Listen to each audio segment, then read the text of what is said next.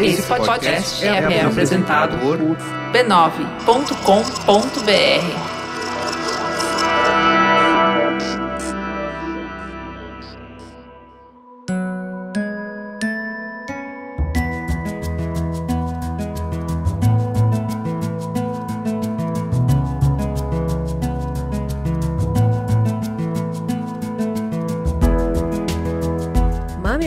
E mamiletes, bem-vindos ao nosso espaço semanal de diálogo de peito aberto.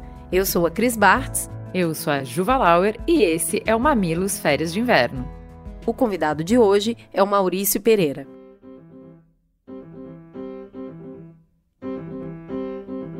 Nesse dia de ar imundo de outono do Sudeste, eu tenho o prazer de conversar com o cara que me ensinou que pode não ter muita diferença entre letrista, poeta, narrador e cronista.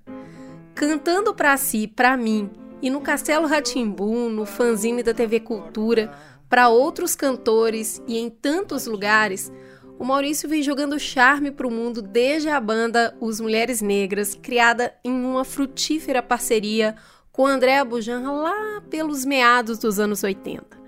Ele acaba de lançar o livro Minha Cabeça Trovoa, pela editora Miraveja, onde reúne as letras e as histórias das suas canções. O pé de serra, a borda da mata, lua cheia. Maurício, por favor, se apresente para os nossos ouvintes. Quem é você na fila do pão quando não é tudo isso aqui que eu já falei? Oi, Cris, boas, prazer estar tá aqui, obrigado pelo convite. Bom, eu sou um compositor brasileiro, um cantautor. Eu gosto de dizer que eu sou um cantautor. Um cara que escreve as suas letras e canta elas. O que mais que eu posso te dizer? Um artista independente, o que quer dizer que eu faço milhares de coisas. Milhares de coisas para viabilizar minha carreira e para sustentar minha casa. É isso, vamos. Basicamente, eu sou um, um cantautor brasileiro. Aí, aí na conversa a gente vai entendendo o que é isso. Vamos lá, vamos começar. E eu quero começar não te perguntando, olha a minha ousadia. Eu não quero começar te perguntando, eu quero começar te respondendo a uma pergunta. No livro você questiona: é, será que se eu me explicar, eu acabo matando a magia? Não. E eu posso afirmar que a magia, na verdade, com o livro, ela ganha novos sabores. É, te conhecer por dentro das palavras, para mim, foi tão encantador quanto conhecer as suas músicas. E eu queria que você contasse um pouquinho desse processo tão vulnerável de escrever o livro contando o que você pensava quando você estava compondo. É, essa, isso que você fala é um dilema mesmo. De vez em quando eu dou oficinas de canção e outro dia eu fiz um, um show aula, que é mais ou menos um show em que eu desmonto o show durante o show. Então eu falo, ó, aqui eu estou iluminando uma canção mais triste com uma luz vermelha de intensidade baixa. Eu junto três músicas porque eu quero jogar logo 10 minutos de música no público, depois eu converso por isso e aquilo. Então eu tenho um pouco esse dilema. Será que é, a gente não mata um pouco a mágica se a gente explicar muito? Por outro lado, eu acho que se a gente fizer a coisa com intensidade, seja o show, seja o canto, seja o que for, você explica tudo antes depois vai lá e faz a mágica de novo. Uma vez eu vi o show do David Copperfield aqui em São Paulo. Eu ganhei o ingresso, fui lá ver. E algumas mágicas ele explicava, mesmo assim você não conseguia ver. Né? Então pode ser que isso seja uma coisa tranquila. Quanto ao processo de botar as minhas letras num livro, eu pensava em fazer isso, porque eu sou muito do texto, mesmo eu sendo cantor e mesmo eu achando que tudo que eu escrevo só faz sentido se for cantado mas eu achava que uma hora ou outra eu tinha, teria que pôr isso no, num livro, porque na maior parte das vezes eu escrevo primeiro. E eu acho que eu tenho um rigor com o texto, mesmo quando eu estou falando errado, que nem paulistano fala, mas eu tenho muito rigor com a construção, com o que eu quero dizer. Isso ao longo do tempo, escrevendo canção, isso vai ficando cada vez mais intenso, de você ter o o domínio total do texto que você está usando. Se aqui tem um plural, se aqui não tem. Isso está no escrito e está no, no verbo também. Porque, especialmente, eu canto há 40 anos, mas eu teve uns períodos na minha vida em que o meu trato com a palavra deu uma explodida. Por exemplo, no Mulheres Negras eu não cantava muito. Aí eu, durante dois anos, fui cantor do Fanzine, que era o programa da TV Cultura diário, ao vivo, com uma hora de duração, apresentado pelo Marcelo Rubens Paiva nos anos 90. Ali eu cantei durante dois anos e pouco, eu cantei 600 músicas. Então isso foi uma escola muito intensiva da palavra cantada para mim, porque eu não tinha prática. No Mulheres não cantava muito. A outra coisa que me deu um, um boost na palavra que soa foram os anos em que eu fui locutor publicitário para Vivo, que foram uns oito anos assim, e eu não tinha prática de falar, de fazer soar a palavra sem ter música por trás. E nos estúdios eu ia, os caras me ensinavam a respirar, a falar mais incisivamente, mas enfim, eu tive, eu tive alguns momentos em que eu tive, fui obrigado a pensar muito na palavra que soa. A palavra escrita, sempre eu escrevi. Eu acho que funciona igual o sapato, sabe? Vai amaciando. Cada vez a gente vai ficando mais rigoroso. Eu, pelo menos, eu, eu tenho vontade de, quando eu escrevo, eu não escrevo muito, não escrevo toda hora. Eu escrevo por surtos a cada dois, três anos. Então aí eu tenho que realmente dizer o que eu quero e preciso dizer. Né? Só que ao mesmo tempo que eu vou ficando rigoroso, vai ficando mais macio, porque eu tô mais velho, já escrevi muito, já joguei muita coisa fora, já joguei muita coisa dentro, né? Uhum. Então é, é um processo. Para o livro em especial, eu saquei que a gente, quando a gente canta ou faz o encarte do, do disco, é, o som cola os sentidos, os significados, né? Então no livro é como se voltasse um passo para trás, tá, tá escrito de novo, não tem eu cantando, não tem as repetições que tem na música, não tem as ênfases de entonação, de, de dinâmica, de respiro, né? Então eu tive que dar uma repensada em como é que eu repartia de novo aquelas letras, alguma coisa eu, eu aparei, algumas repetições que não fazem sentido no, no escrito, pelo menos para mim. E nesse processo, o João Correia e a Fabiana Biscaro, que são os dois lá da editora Miriveja, que me intimaram a fazer o livro, porque senão eu ia ficar querendo e nunca ia fazer. Então eu devo muito a é eles bom ter a, alguém pra empurrar, né? É. Tem coisas que, que a gente não faria sozinho. Então foi um processo legal, aprendi muita coisa com eles e eu achei que eles foram afetuosos, eles estavam gostando do que eles estavam fazendo e eu, e eu me entreguei para eles. Muito bonito. Agora, é, eu esqueci de dizer, né, essa outra coisa também que eu uhum. acredito que você seja, que é um grande editor. É, editor você, como? Porque você edita a cidade de São Paulo. Hum. Essa cidade que tem uma imensidão e uma intensidade de coisas. Então, letras como, por exemplo, Motoboys e Gerações uhum. etc., Mulheres de Bengala, uh, Modão de Pinheiros, que eu amo, uhum. a própria Outono do Sudeste, que eu citei aqui no início, e a minha preciosa Trovoa, elas mostram essa cidade de um jeito que é possível amá-la. Edital que ela oferece uhum. dentro dessa imensidão de coisas que ela é. é um, São Paulo é um amor que dá trabalho, né? São Paulo Total. é um amor que exige de você. Não é um amor fácil. Conta para mim um pouquinho dessa sua relação com a cidade. Eu sou paulistano da Gema, eu sou uma das muitas São Paulos possíveis, vamos dizer, né? Nasci em 1959, uma família de classe média, típica de São Paulo, naquela época ali nos anos 60 do século 20, que era aquela família de classe média, um pedaço da família italiana, outro pedaço português, sabe? Isso tinha muito ali na minha galera um sobrenome português e um sobrenome italiano. Viajava por sempre tinha parente no interior, viajava para ver, eu, eu gostava tal. Mas eu acho que brincar na rua, explorar a cidade na adolescência, de algum modo eu tenho um espírito vira-lata que me bota na rua e que me bota para olhar a luz que tem na calçada. Então, eu gosto de papo cabeça.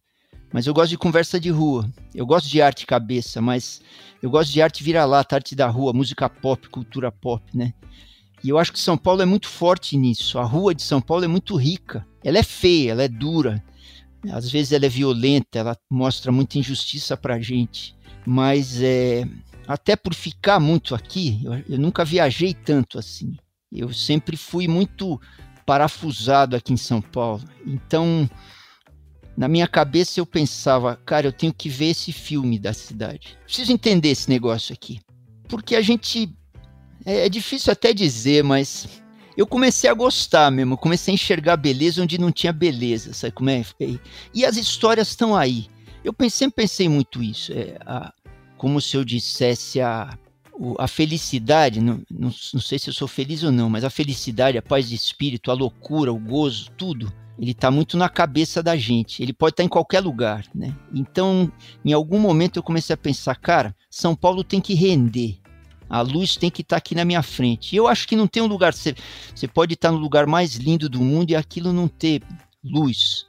Então é uma soma da cabeça da gente, do olho da gente observando e de acreditar que qualquer lugar pode sair um facho de, de luz, de beleza, de história, de. Então eu olho São Paulo há muito tempo.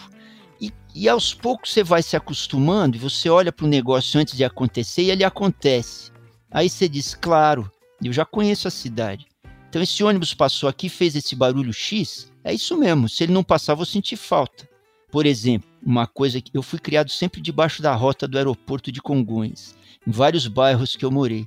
Então uma coisa que me fez falta durante um tempo era o barulho do Eletra descendo. O Eletra era um avião da Varig com quatro motores, hélice e tal. E ele descia chiando assim. Eu senti falta, porque era um, era um ruído da cidade que era muito presente. A cada meia hora, ponte aérea, cada meia hora ele passava. Né? Então, eu sinto falta de coisas que se vão aqui em São Paulo, mas aqui em São Paulo, como a gente toma muita informação na cabeça, a gente logo é confrontado com coisas novas que vêm. O rap é uma coisa que veio. Fui criado ouvindo Demônios da Garoa incríveis.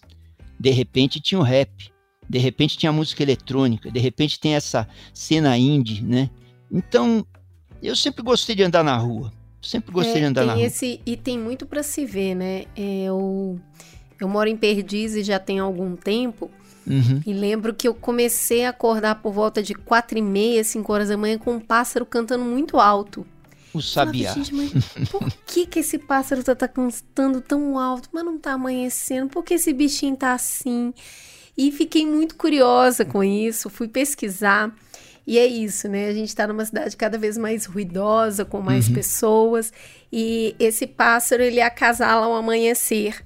E uhum. ele precisa cantar muito alto para atrair a fêmea, só que ele não pode competir com o barulho da cidade. Uhum. Como a cidade tem acordado cada vez mais cedo, ele precisa acordar um pouco mais cedo para poder fazer com que o canto dele chegue na, na fêmea. Tem os sons da cidade, né? Eles. Uhum. Eles se complementam, eles brigam entre si, eles cansam, né? Tem um barulho eterno na cabeça da gente. Sim. Mas eu acho que entrar dentro de cada um desses sons nos permite conhecer coisas que, quando elas estão misturadas, não fazem sentido, mas isoladas elas têm sua beleza, né? Uhum. Você falou desse, desse passarinho, é o sabiá. É, eu tenho uma música que chama Tudo Tinha Ruído.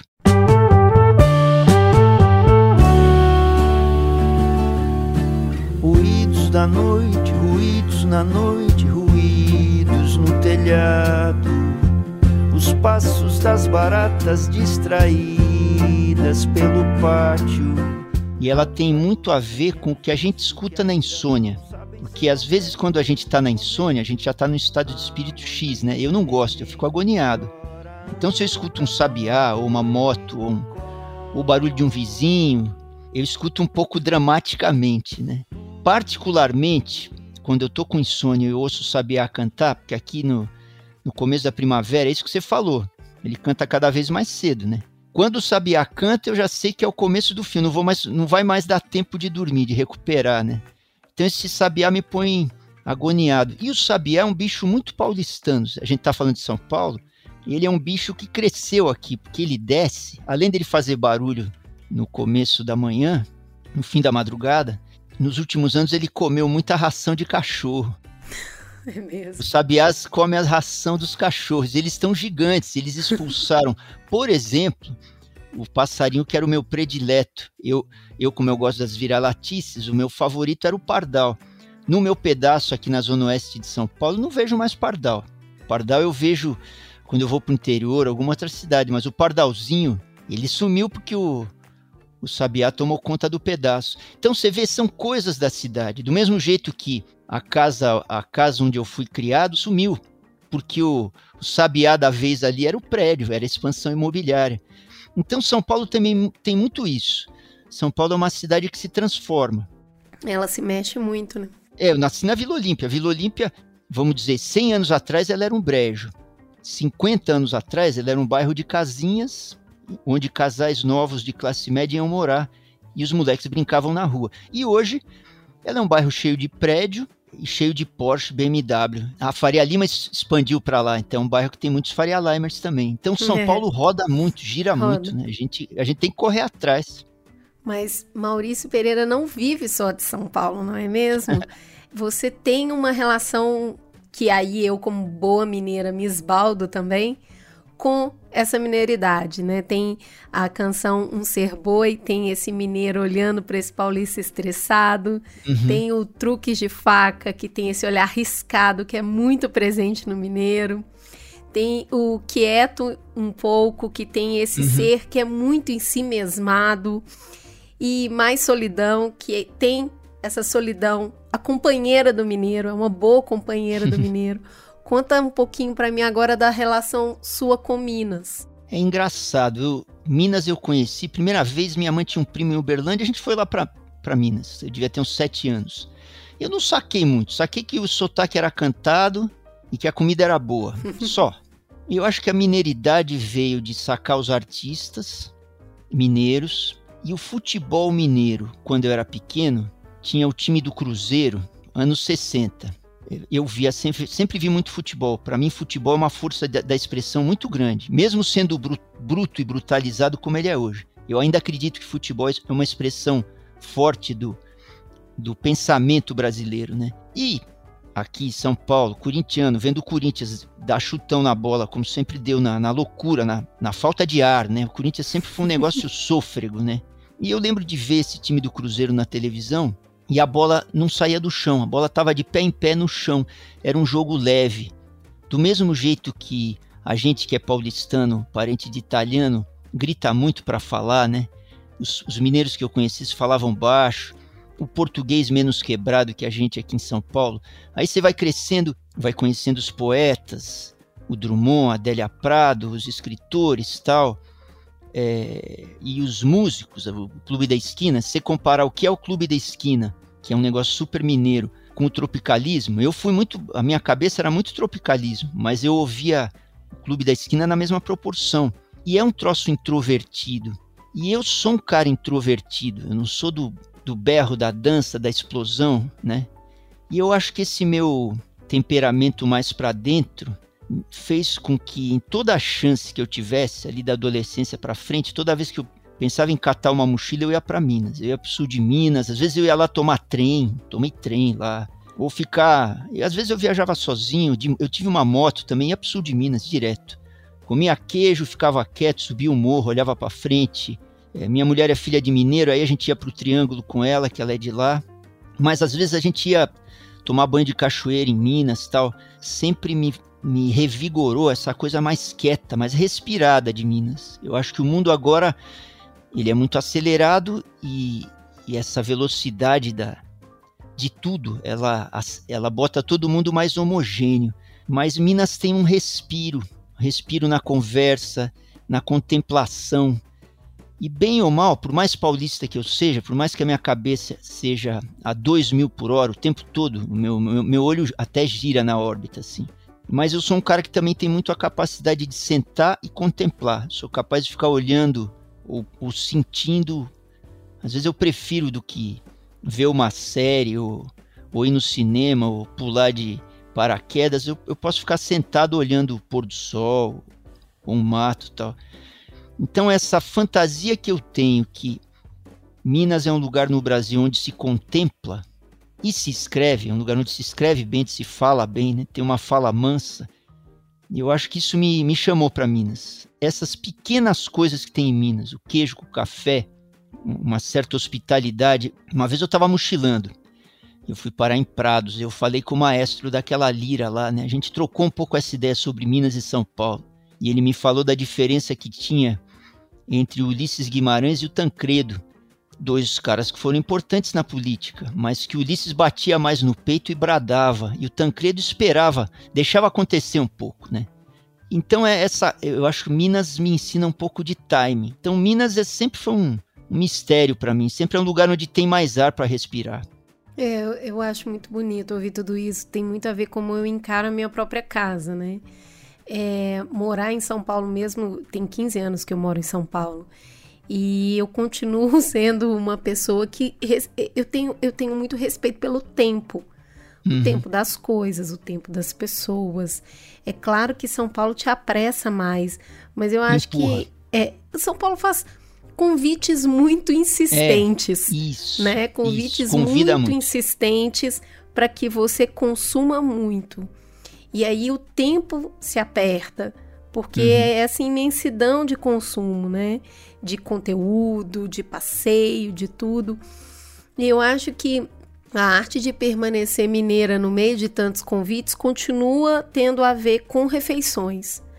Eu oh. acho que é, tem, tem, tem um, a magia está um pouco aí de convidar as pessoas para comer e conversar durante as refeições, porque você consegue matar um pouquinho o Cronos do paulista ali, uhum. sabe? Nesse devagar, no comer, no envolver as pessoas nesse lugar. Então, é, eu acho que mineiro costuma ser muito feliz em São Paulo, porque as pessoas. É, olham para os mineiros e já tem uma certa simpatia por eles, totalmente uhum. gratuita. Completamente gratuita. Por achar que é um pouco bobo, talvez um tanto inofensivo, mas todo mundo tem uma tia que é mineira, um primo, um, a avó, e aí gosta automaticamente. Eu acho que é uma mistura muito boa e as suas letras trazem isso. Eu, a, a, apesar da Loura da Caravan ser de um interior de São Paulo, é. é. uma música que traz esse, esse realismo fantástico que tem muito também em Minas. Foi voltando pela estrada de um show em Bauru. Era quase meia-noite, eu cansado pra chuchu. Ao meu lado, Paulo Freire, violeiro sem igual. Testemunha incontestável dessa história abismal. Acho que tem uma mistura muito legal entre as duas coisas e todas elas vão depender de palavras, né? Uhum. E aí eu queria te perguntar de onde surgiu esse amor. Se você beija as palavras, se são as uhum. palavras que te beijam, quem que, quem que toma iniciativa nesse romance? Olha, de pequeno eu gostava da aula de redação. Eu não achava que eu ia trabalhar com isso. Mas eu sempre tive essa esse reflexo. Por exemplo, Lennon e McCartney, sempre eu achava que o Paul McCartney fazia as músicas e o John Lennon fazia as letras. Depois eu vim entender que não, eles faziam juntos ou separados, os dois faziam as mesmas coisas. Mas sempre eu achava que o, o cara mais quieto e menos sorridente, ele é que, que escrevia. E que o importante estava na letra, né? Não na música. Não tem isso, tudo é junto, tudo é amalgamado, né? Mas eu sempre tive essa coisa com a palavra. É, por exemplo, eu viajava, mesmo quando eu mochilava, eu não levava máquina fotográfica. Eu preferia levar um caderninho. Lógico que eu perdi todos os caderninhos, mas eu preferia anotar de vez em quando. Depois que eu virei músico, eu acho que eu, eu sempre eu sou mais, mais, do que músico ou menos do que músico, eu sou um cara da canção. É, letra com melodia. A gente foi criado ali na Jovem Guarda, no rádio, né? Era sempre a canção. Eu não sei de onde vem esse apego com as palavras. Nos últimos anos, acho que ficou mais claro para mim. Olhando para trás na minha carreira, teve um momento ali que foi em 1998, quando eu fiz um disco chamado Mergulhar na Surpresa. Ali eu me entendi um cantautor mesmo. Antes eu não sabia bem o que eu era. Eu estava fuçando. Mas ali eu falei: não, cara, eu sou isso. Eu sou um cantor, compositor e as minhas letras, elas têm espírito. Aí eu acho que duas coisas. Primeiro, eu fui levando as letras mais a sério, embora a gente sempre ache que não deve se levar a sério demais, mas um pouco tem que levar, pô, senão a gente joga tudo fora. E por conta de levar o espírito das letras mais a sério, eu acho que eu passei a levar o idioma mais a sério. Eu precisei estudar mais para ofender ou, ou acariciar o idioma, né? Porque a gente aqui em São Paulo, a gente fala um, um português quebrado. Eu tive que. É, eu acho que o meu processo de entender a paulistanidade me botou também para aprender a escrever e falar melhor o português. Eu acho que São Paulo é uma cidade que, apesar de ser a cidade mais rica, de sempre parecer que São Paulo está na dianteira, está na dianteira do dinheiro, mas culturalmente eu sinto que a gente teve muito escanteado. A gente teve alguns momentos fortes, como a semana de 22 e tal, mas eu olhava na cena independente, ou mesmo no MPB que estava no, no rádio, na TV, tinha pouco paulista, porque a gente não falava português exatamente, né? Então eu fui tentando destrinchar o meu idioma local e entender a relação dele com o português. Hoje nesse mundo pós-moderno a gente a gente leva uma vida mais misturada, mais veloz, mais desenraizada. Por conta disso, eu acho que esse hábito de São Paulo de ser cheio de italiano, mineiro, japonês, nordestino, libanês, a gente é meio desenraizado. A cidade, a rigor, tem pouco mais de 100 anos, porque São Paulo explodiu no século XX, é diferente de Minas ou de Pernambuco, né? Então, é, esse trato para entender São Paulo, ele se deu muito pela palavra. Eu, eu precisei entender como é que eu tratava a língua aqui para eu entender qual era a parada da cidade dentro do Brasil. Aí eu comecei a escrever um pouco melhor em português e perdi a vergonha de a gente não usar tanto plural, mesmo estudando na USP. Enfim, acho que a palavra me ajudou a compreender muitas coisas.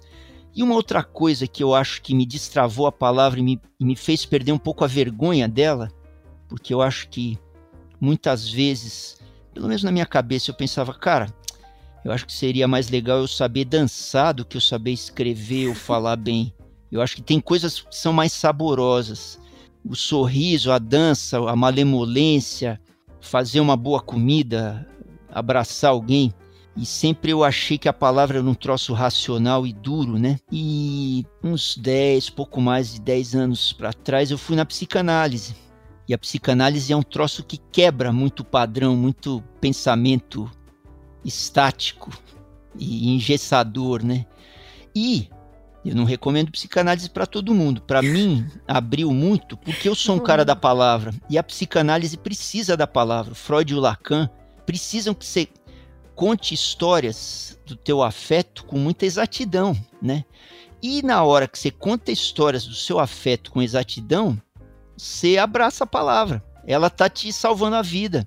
Ela tá ficando mais quente ela tá ficando mais verdadeira, até quando você tá falando bobagem, ou se agredindo, ou, ou contando de travas suas, né? Então eu acho que a psicanálise também me, me aproximou da palavra, me botou a palavra mais quente, mais cheia de espírito e de afetos e de, de todo tipo. Quando eu falo afeto, não é só carinho. Me botou a palavra mais concreta, sabe? Engraçado, né? Mas a psicanálise precisa muito da palavra, e na mão de um cara como eu que escreve, e que tinha suas neuroses, tem, eu acho que a, a narrativa, o discurso, o texto, eu fiquei, eu pensei que também é, não é só um negócio racional que distancia a gente da, da vida, sabe? Mas que é um negócio que bota a gente no, no meio dos acontecimentos também. Então são muitas coisas que botam a gente junto com a palavra. Tem uma outra coisa que a psicanálise trouxe para suas letras que eu fiquei encantada de saber, que é a livre associação, né? Que é poder plainar e, e, e depois dar algum contorno para tudo aquilo que ficou ali no seu enquadre. Conta um uhum. pouquinho é, dessa livre associação para a criação das letras. É, na verdade não foi a psicanálise que trouxe, mas fazendo psicanálise eu, eu ouvi esse conceito da livre associação, né? Que basicamente, vamos dizer, se eu fosse um mineiro do interior ou se eu fosse um paulista do interior, eu diria, pô, isso é simplesmente você juntar alhos com bugalhos. então, avião, não obrigatoriamente você precisa associar ele com jato ou ar. Você pode associar ele com saudade. Esse lance da livre associação que o Freud fala é quando você vai contar o, o sonho para o doutor psicanalista, você deita lá no divã, você conta um sonho para ele, ele fala: agora associe. Pela associação é que a gente vai achar como é que a psique está trabalhando. E você pode associar qualquer coisa no mundo. Na verdade, quando a gente escreve texto poético, a gente já está associando. Associar livremente não é, não é só um, uma técnica da psicanálise, mas também é um, uma função poética né? Tem hora que você dá sentido para uma palavra, não pelo sentido que ela tem, mas pelo som que ela tem, né? Isso é associação livre também. É que na psicanálise eu falei, pá, então é assim? Isso é, isso é intencional, desbragado? Aí eu destranquei de vez a porteira para falar, para falar caipiramente. Então, eu me deixei associar mais, porque é isso, né? A gente tem um processo criativo, às vezes você faz a coisa que está te salvando a vida, mas você pensa que ela está errada. É um processo louco. É interessante agora, tendo posto o livro no papel, em que as pessoas estão me entrevistando e me perguntando muito sobre processo criativo, eu tô, eu tô conhecendo, tô tentando conhecer o meu, meu processo. E coisas técnicas, o afetivas ou neuroses, ou destrancamentos, eu tô tomando contato de novo. Está sendo um processo rico. Mas então essa livre associação é, putz, para viajar na mandioca, ela é o, é o melhor Maravilhosa, caminho. Maravilhosa, né? Curto. É maravilhosa. É infinita, infinita. É muito Inclusive, bom Inclusive, ela permite a gente viajar na mandioca sem culpa e eventualmente com, com mais capricho, né? É, ela abre muitas possibilidades. É. Agora, nisso também, a gente já falou algumas vezes aqui, eu quero entrar um pouco mais na sua relação com o tempo. Porque uhum. é, a, as letras vão fermentar, cada uma vai levar seu tempo.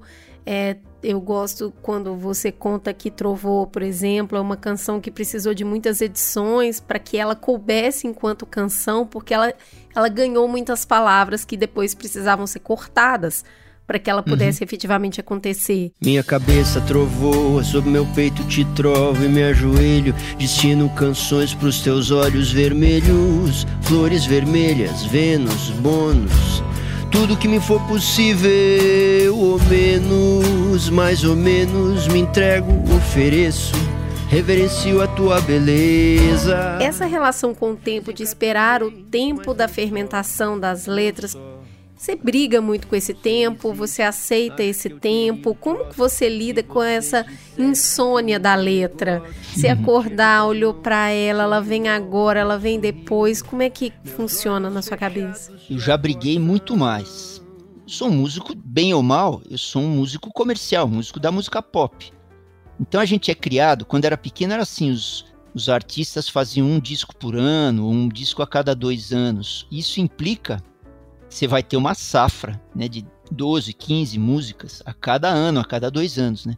É, eu demorei para entender que a minha safra era a cada 3, 4, 5 anos. A solicitação do mercado, ou do, da cena, às vezes ela é, não sei. Eu imaginava que eu precisava escrever 10 canções cada ano, cada dois anos. Eu não tenho esse, eu não tenho esse time. Para mim é difícil escrever nessa pressão do tempo, né? E eu demorei muitas safras para entender. Eu acho que hoje, depois de 40 anos na estrada, a gente está falando de. Eu tenho oito discos, mas três não são de inéditas. Então são cinco discos, mais dois dos mulheres, são sete discos em 40 anos de inéditas. É, vamos dizer, até uns 10 anos atrás, eu ficava muito agoniado de passar um tempo sem produzir uma safra nova de canções. Muito mesmo. Teve épocas que eu achava acabou, quando juntava uma época que, além de eu, de eu estar uns dois anos sem escrever nada de novo, o mercado não estava me querendo, como na virada do, do século, por exemplo, que a cena indie não era muito forte, não tinha aparecido essa internet com força, plataformas, jovens produzindo associativamente, menos, menos a indústria fonográfica ditando a regra. Né? Então, o fim dos anos 90 foi duro para mim porque era uma época que eu estava na seca e eu não estava girando muito como, como artista, né? Então ali eu estava pensando, cara, talvez tenha acabado. Eu cheguei a anunciar meu saxofone para vender. Falei, ah, vou me livrar disso aqui, vou, vou criar galinha ou trabalhar no, no escritório. Aí de repente, quando quando já está começando a telefonar alguém para comprar o saxofone, eu acho que o susto ou, ou os traumas ou os trancos que a gente se dá pare mais uma safra. Então hoje eu olho para trás e falo, não adianta eu me forçar. Eu acho que tem artistas, cada artista tem seu processo. Tem caras que conseguem continuamente fazer suas canções, tal, seus livros, o que seja. Eu eu tenho um hiato, eu escrevo, fico três, quatro anos sem, escrevo. Tem um lado bom, porque eu acho que minhas músicas têm muita intensidade, porque eu passo muito tempo sem escrever e eu escrevo quando eu sou obrigado, quando o meu corpo pede, quando eu tô quase para morrer assim, eu escrevo. Então são canções intensas. Mas eu acho que a canção pode ser mais informal, você pode estar tá compondo ela sempre. Então o meu processo é mais dramático, né, de, de composição. Trovou é uma que ficou dois anos lá. Agora, depois de velho, você saca. Eu saco que eu não tenho pressa, que o meu processo é lento. Então, quando eu escrevo, na pandemia eu escrevi 20, joguei fora outras 20, sobraram 20, escrevi 40, ou talvez muito mais. Elas estão lá, eu estou mexendo nelas, também porque precisa dar tempo. Para escrever eu preciso de tempo. Se eu estou na estrada, agora eu estou mudando de produção, tô, tem o lance do livro, estou fazendo um programa de rádio, então tem, tem coisas que me aceleram o cotidiano e eu não tenho esse tempo para ficar depurando as canções. Elas estão ficando prontas, mas eu imagino que eu vou acabar gravando elas em 2024, 2025. Então, a conclusão que eu chego, por mais que eu gostar, que eu adorasse gravar elas amanhã, não vai dar. É um tempo de agricultor, não adianta eu querer atropelar. Isso sou eu, não sei, tem caras muito rápidos, né? Mas eu me acostumei com esse tempo das plantas.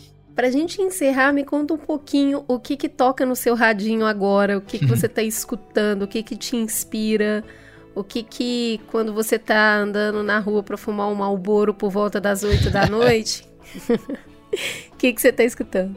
Cuidado comigo que eu sou mentiroso. Todo mundo que escreve muito tá sempre inventando, né? Não é, nunca é bem aquilo. A vida é muito mais chata o do que que a existe caneta. é a vida da poesia. Sim, ainda bem que você pensa assim. E, ó, quando eu vou caminhar, eu ando muito. Ando pelo bairro, ando tudo, todo, todo lugar que der para eu andar. Às vezes eu viajo para tocar, vou dar uma volta. O meu parceiro Tonho Penhasco, que é o meu parceiro de show atualmente, também é um cara que sai para andar. Adoro o também. nome dele, porque já é poético, né? É poético. Depois que eu virei músico, eu perdi um pouco aquele sabor de ouvir música, sabe? Desmistificou muito.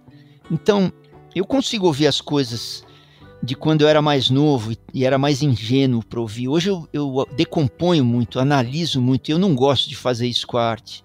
Então, eu ouço as coisas antigas. É, quando eu vou sair na rua, eu não gosto de pôr fone no ouvido, não. Então, eu quero ouvir ônibus, passarinho, avião, barulho. Eu gosto de ouvir barulho. Eu não gosto de fone no meu ouvido. Então, quando eu tô andando, não é isso. No meu radinho, eu gosto mais de ouvir falatório até do que música. Mas se eu passar e tiver música legal, porque eu rodo muito no rádio, eu sou um ouvinte de rádio ainda. Se tiver coisa legal, eu paro. Aí eu não sei te dizer qual. Né? Pode ser qualquer coisa. Porque eu ouço meio que de tudo. De quando em quando, no mesmo surto que eu tenho para escrever, eu tenho para escutar. Então, ali na virada dos anos 10, que teve uma safra enorme de novos artistas da cena independente, eu acho que foi o grande surto de audição que eu tive. Ali teve o Kiko Dinucci, teve o Rodrigo Campos, teve uma, uma galera de São Paulo, teve músicos do, de Pernambuco e Porto Alegre que chegaram com muita força aqui, né? Pós Mangue Beat. Eu tenho dois filhos músicos e eu estou escutando eles também, e eles me trazem novos caras de 20 anos e gente que eu não ouviria se de, de quando em quando a gente não se encontrasse. Então eu fui da oficina para criança, oficina de canção, em Três Lagoas, no Mato Grosso do Sul, divisa com São Paulo, molecada, super legal. Aí eu pergunto sempre para, seja para criança, para adulto, eu pergunto: o que, que vocês ouvem? Onde é que vocês nasceram? De onde que vocês vêm? O que, que vocês fazem? Qual é de vocês? Para eu saber o universo que está na cabeça dos caras, para a gente poder fazer uma canção, né? Essa molecada ouvia muito uma cara nova do sertanejo chamada Ana Castela, que é um chama agronejo, porque ela é filha de um dono de terra. É um sertanejão safado, empoderado, mas sexual mesmo. Falei, que gozado, esses moleques estão vindo Ana Castelo. Fui até ouvido um dia pro outro para não falar bobagem. Enfim, eu tô aqui te dizendo como, como eu precisei conhecer um pouco melhor a Ana Castela para eu poder conversar com essas. Eu não sou um ouvinte típico, porque eu preciso conversar com o público, com os caras que vão na oficina. É, às vezes eu preciso dar uma opinião sobre uma coisa que está acontecendo. Eu sou um ouvinte caótico, então quando eu preciso descansar, eu acho que eu vou no cinema ou vou ficar sentado em cima do morro, quieto um pouco. Esse, esse gozo inocente de ouvir uma canção, eu nem não é sempre que eu tenho, não.